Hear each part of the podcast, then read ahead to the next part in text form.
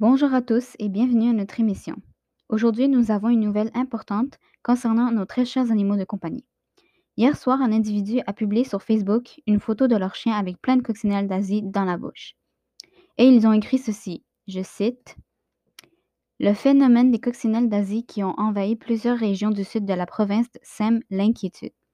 D'autant plus que plusieurs personnes ont été attaquées et mordues par ces insectes en fin de semaine dans le centre du Québec. Mais ils puent et volent autour de nos maisons. Si vous avez des chiens ou des chats, vérifiez le toit de leur bouche. Une fois dans la bouche, ils se tiennent au toit et le rendent très douloureux. Ce sont d'horribles petites choses. Cette nouvelle est malheureusement vraie. Quand votre chien a ces insectes dans la bouche, il arrête de manger jusqu'à en arriver à sa faim. S'il vous plaît, faites attention à vos chiens. Sur cette inquiétante nouvelle, je vous souhaite une bonne journée.